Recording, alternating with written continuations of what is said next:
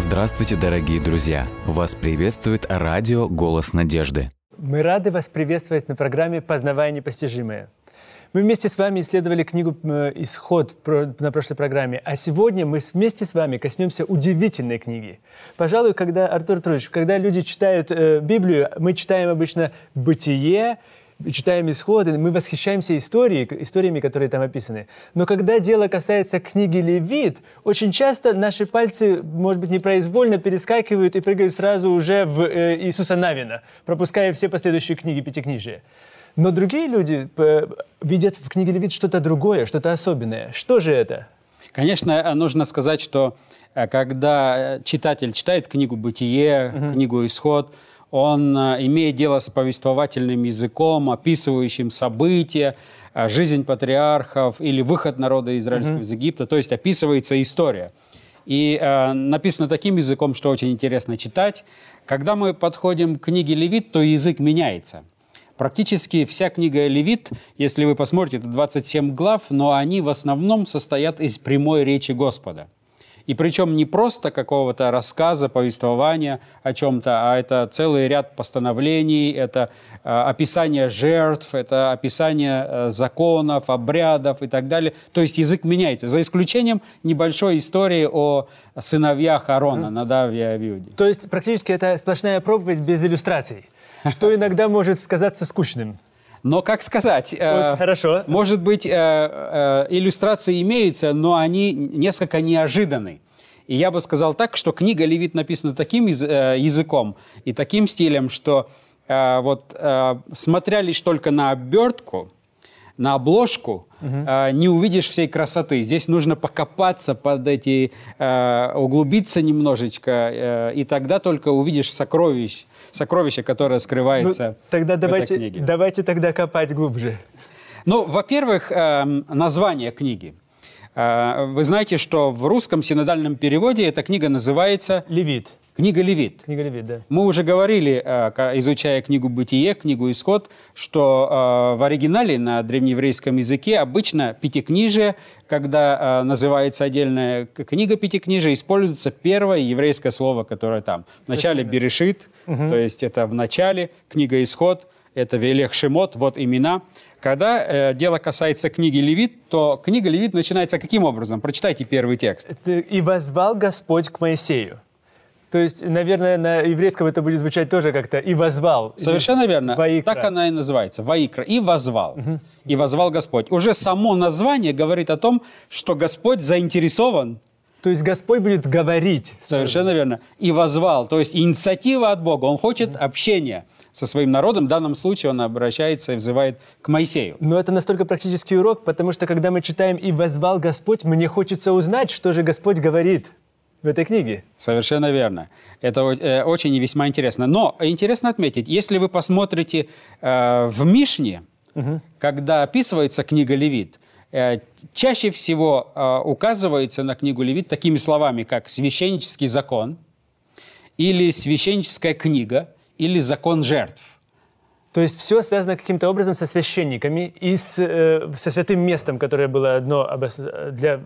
Совершенно верно. Например, если вы возьмете септуагинту uh-huh. или вульгату, они называют, э, как и в синодальном переводе, эту книгу Левит. То есть септуагинта – это э, греческий перевод Ветхого Завета на, э, с еврейского на, на греческий, или вульгат – это на латинский. Совершенно верно. И на это, там звучит эта книга, название книги «Левит». То есть каким-то образом принадлежность к священникам. Да, и вот русский перевод, он заимствовал а, практически название от э, Септуагинты и э, также вульга, э, вульгата этому же следует. Угу. Что интересно отметить, что хотя третья книга Моисеева, как, на, например, на немецком языке, там нет названий. В немецкой Библии есть Первая книга Моисеева, вторая, третья, четвертая и пятая. Вот третья книга Моисеева, Левит, Угу. Хотя ее септуагинта, как мы уже сказали, вульгата, э, латинский перевод и русский перевод называют левиты, но слово левиты в самой книге встречается весьма-весьма редко. Угу. Практически, практически одно небольшое место, где описывается э, и упоминаются левиты. Но а почему же так назвали эту книгу? Э, скорее всего, потому что очень много описаний жертв, и, конечно же, ответственные за жертвоприношение было священство и левитство, и поэтому э, левиты часто использовали эту книгу, они так и называли это как руководство к служению. То есть э, это одно из колен израилевых, одно из колен, которое, назва... которое было левитами, потому что их праотец был левит, поэтому они становятся вот этим вот особенным священством, и поэтому для них как будто бы эта книга написана. Да, совершенно верно. Интересно отметить, что э, пятикнижие, угу. э, мы с вами уже рассматривали, говорили о том, что первые пять книг составляют пятикнижие. Но пятикнижие Моисеева, так называемое, или как э, на древнееврейском языке эту часть Библии называют Тора – является своего рода фундаментом, да, богословским фундаментом для всего Священного Писания. Не только для Ветхого Завета, даже для Нового Завета. Иисус Христос очень часто ссылается на Пятикнижие. Вот с одной стороны мы говорим, что Пятикнижие является богословским как бы фундаментом всего Священного Писания, а книга Левит является сердцем Пятикнижия. Вот это да. это, это необходимо иметь в виду. Да, э, кроме того, что она в прямом смысле этого слова является центром, потому что это третья книга. Но кроме этого еще и богословский, или же э, о том, как она открывает Бога, тоже является сердцем. Совершенно верно. Мы э, э, э с вами читаем, что только что э, в книге «Исход» приглашенный или вызванный народ, освобожденный народ от рабства и, э, египетского – от идолопоклонства, от э, незнания э, истинного Бога. Этот народ израильский вызван, и теперь он в течение практически целого года изучал или находился в том месте, э, где Господь его ввел э, к определенному не только месту, но и определенной цели. Что я имею в виду? Э, представьте себе, Господь вызвал народ израильский, освободил его от рабства. 400 лет в рабстве. Сейчас Господь их выводит из рабства. И он бы мог бы, он же знал, куда он их хочет вести. Угу. То есть он вел их в обетованную землю, в Палестину, в ханаанскую землю. Он мог бы их сразу и отвести туда. Конечно. Освободил вот после этих чудес, после этих э, язв над египетским э, народом, и затем это уникальнейшая победа над египетской армией, он бы мог их под этим впечатлением привести в обетованную землю и сказать, вот вам, дорогие, все, что я вам э, хотел предложить, да, и да, теперь обещал. вы это все видите. Но посмотрите, что происходит. Господь их взял, и вместо того, чтобы повести прямо э, в э, Палестину, в Ханаан, он их повел к Горе Синай. Горе Синаю. Для чего? И на это, между прочим, ушел конкретно календарный год. То есть э, с того времени, когда они вышли из рабства, до горы Синай э, приблизительно календарный год ушел. Совершенно верно. И интересно отметить, что многие богословы называют этот год э, теологическим годом в истории народа израильского или то, богословским годом. То есть тогда, когда они начинают узнавать заново или познавать Бога. Или так, в этом смысле теологически? Да. Или с какой... Посмотрите, что здесь, в общем-то, кроется очень э, глубокая истина. Прежде чем человека, освобожденного от рабства, угу. от греха, прежде чем его ввести в обетованную землю, прежде чем его наделить и благословить его материальным достатком и благословениями, ему нужно что-то э, предложить, чтобы поменять его внутреннее состояние, чтобы поработать над его нравственностью, чтобы его э, осветить, что ли, если mm-hmm. так можно сказать, чтобы его познакомить с Богом.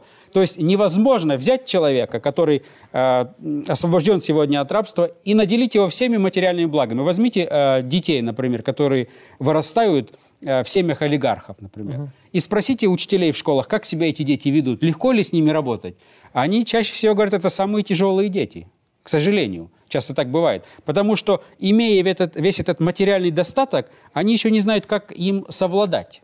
Э, вы, наверное, знаете о том, что когда после развала Советского Союза, когда появились у нас уже наши эм, э, богатые олигархи, так mm-hmm. называемые, и они, когда выезжали на различные курорты, они себя вели, они не знали, они имели полные карманы денег, но не знали, как этим распорядиться. И они пытались продемонстрировать, что у них что-то есть, и людям это очень не нравилось, потому что они говорили, вроде деньги есть, а культуры, которая должна была бы идти вместе с этим, ее нету.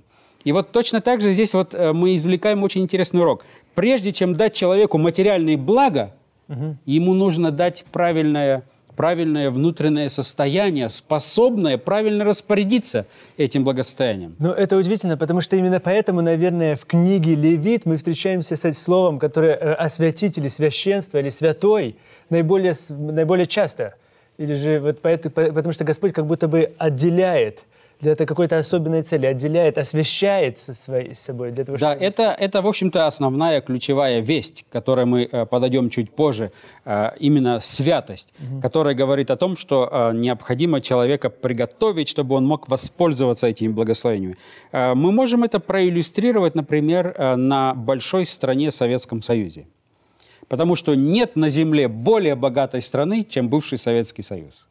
Это серьезное утверждение. А, Что касается, я имею в виду эм, Природных ресурсов. природных ресурсов.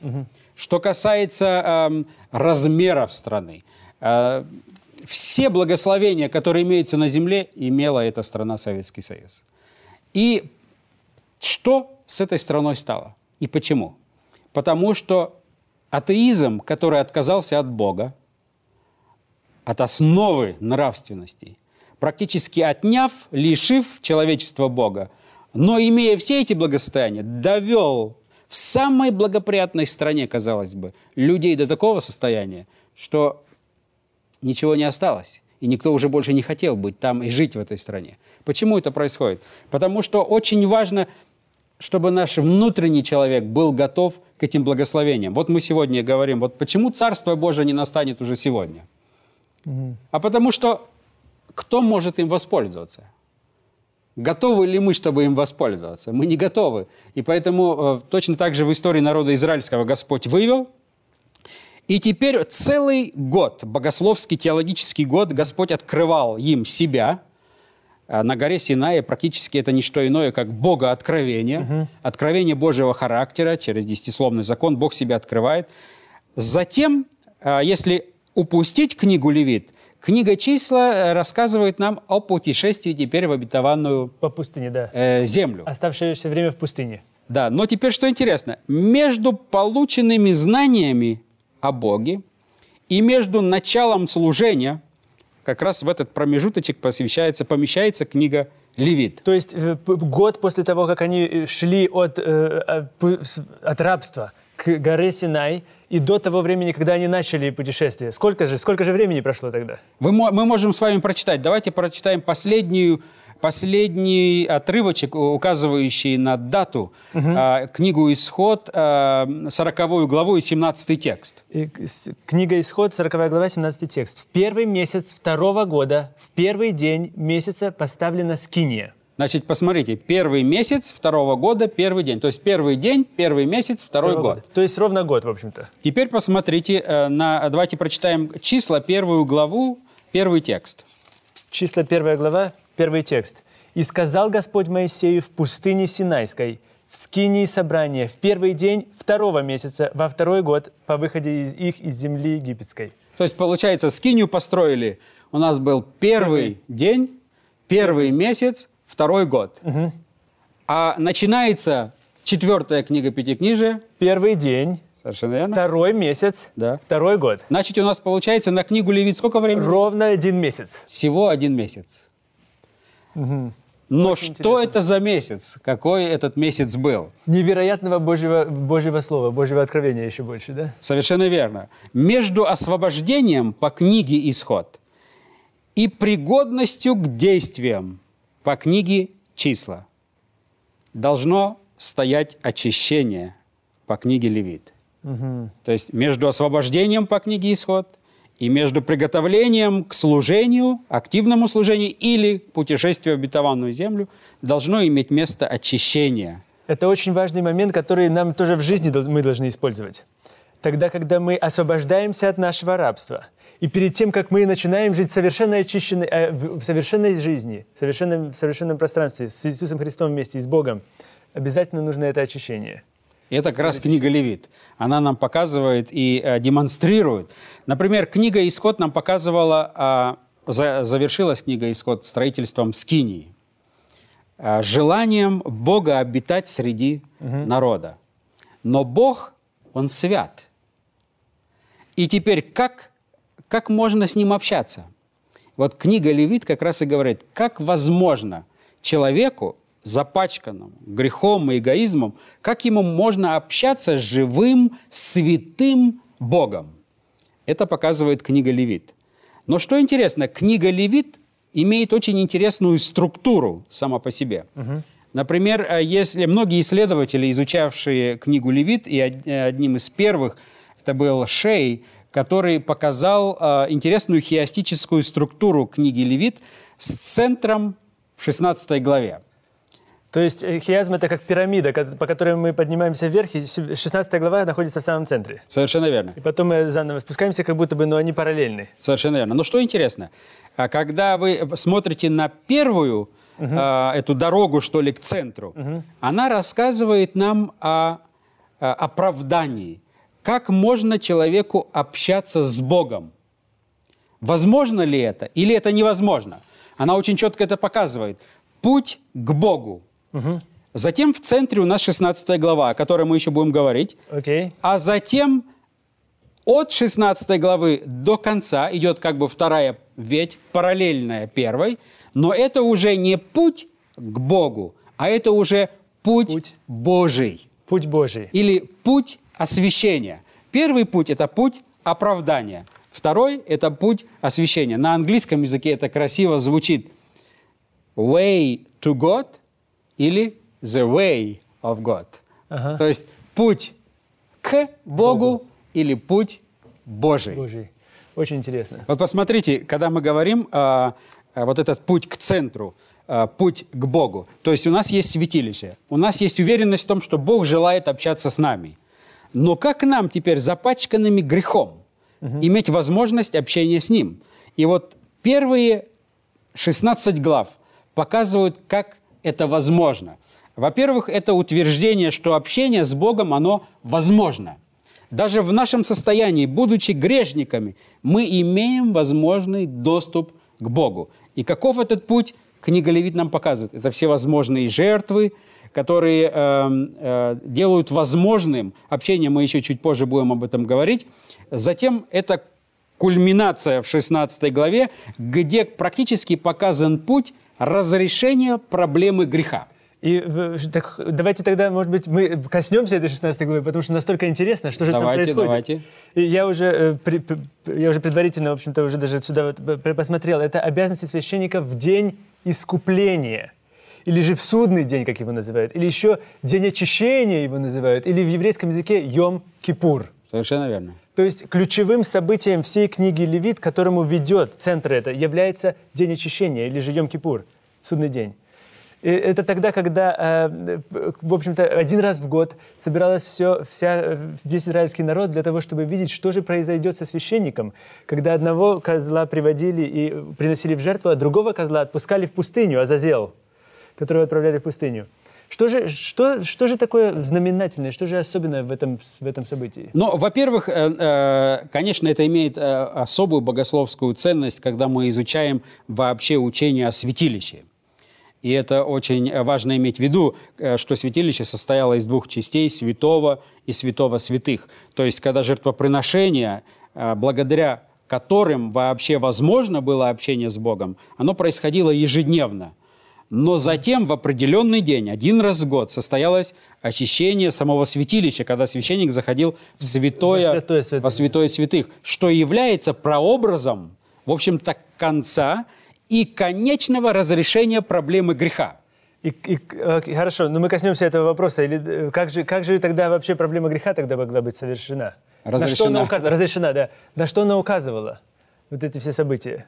Значит, мы, э, э, изучая 16 э, главу книги Левит, изучая судный день, мы имеем очень четкое описание того, что некоторые действия происходили в святом святых. Угу. А затем вот этот весь грех, грех всего народа, кто-то должен был понести ответственность за все это. И мы имеем э, здесь, как вы правильно отметили, двух козлов – один, жертва которого была принесена, а другой, который был уведен, уведен. Э, в пустыню. И на, этим, на этом заканчивалась вся история, связанная именно с ним. Вот э, что касается той крови козла, которая была внесена в святое святых, здесь э, мы увидим чуть позже, это то, что указывает на жертву Иисуса Христа, который сделал возможным наше с вами прощение. То есть благодаря этой жертве мы имеем с вами прощение. Но ответственность э, за весь этот грех должен понести тот, кто, в общем-то, был родоначальником этого греха.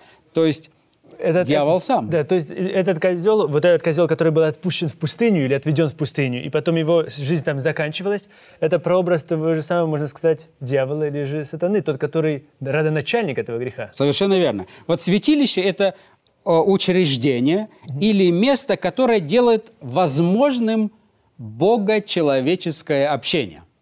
Очень замечательная э, вещь. Вот если мы воспринимаем святилище как богочеловеческое общение, Святой Бог, Он приближается к человеку.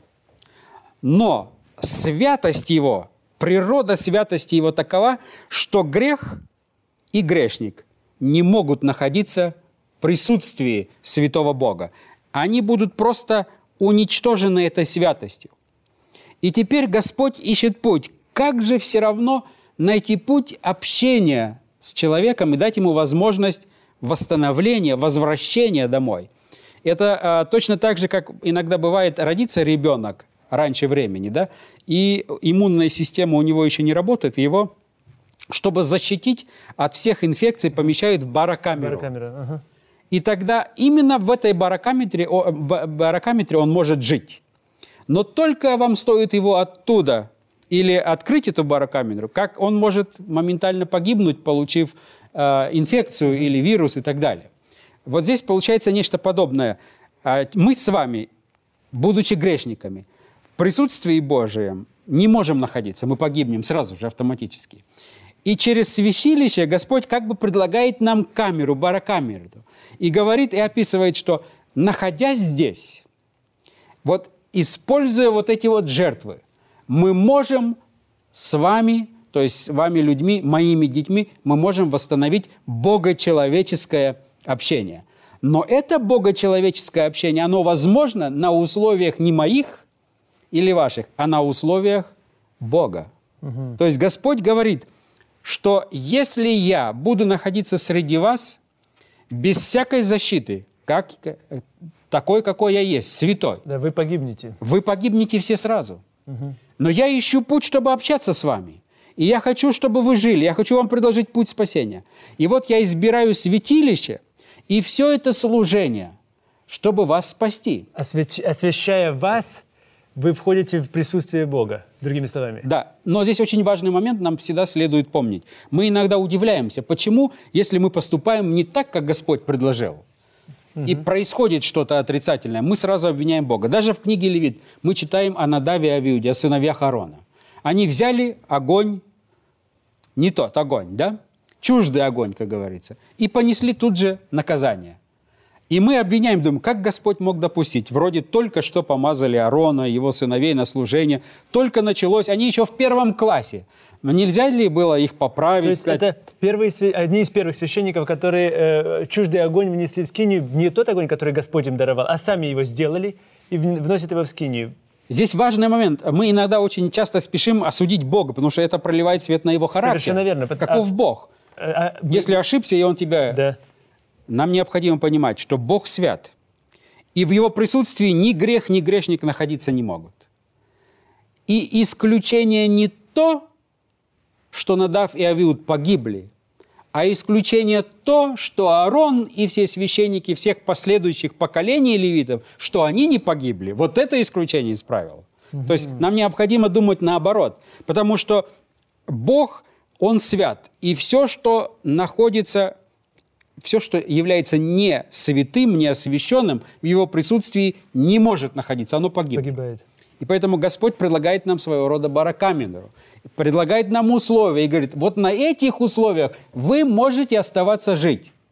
Но если вы с этих условий выйдете, если вы свои условия начнете предлагать, то в таком случае вы уже оставаться в безопасности не можете. Поэтому Надав и Авиуд, не, э, э, нам не нужно осуждать Бога и думать о его суровости, о, то, что Надав и Авиуд погибли. А нам необходимо видеть и смотреть с другой стороны, что Господь-то им предложил, Он сказал, смерть везде – но только вот этот путь, который даст вам жизнь. Надав и Авиуд с этого пути сошли, и поэтому смерть стала естественным, автоматическим результатом. Здесь мы только можем видеть любовь Божию, что Бог предлагает путь. Говорит, вот здесь оставайтесь, да. и вы будете жить. Но если вы уйдете с этого пути, то есть, другими словами, если я начну предлагать Богу условия, угу то это уже будет не Бога общение или не Бога служение, а это будет Артура служение угу. или Олега служение, что угодно, угу. но никак не Бога служение. Это удивительно, потому что э, в этом, в этом можно только увидеть Божью любовь, мне кажется, опять же, потому что даже сама суть, почему же Господу, Богу, было, почему он решил даже открыть себя людям, почему он решил жить среди этих людей, это уже удивительно. Особенно, когда мы дальше читаем, когда вот, очень важно, мне, мне очень понравилось то, что вы сказали, когда человек делает этот выбор отступиться от этих, от правил этих. Нам очень часто кажется, что, о, если мы уходим из, из его присутствия, тогда он нас наказывает. Но очень часто, что происходит, когда мы оступаемся, это сам грех, и мы сами себя наказываем. Мы можем находиться в, в, в его присутствии, но мы сами уходим из этого присутствия. Совершенно очень верно. хорошо. И я, я, я уверен, что наша следующая передача будет еще более восхитительной, потому что мы будем касаться еще более серьезных вопросов в книге Левит. И я жду с нетерпением нашей следующей передачи, Артур Артурович. И помните, не хлебом одним будет жить человек, но всяким словом, исходящим из уст Божьих.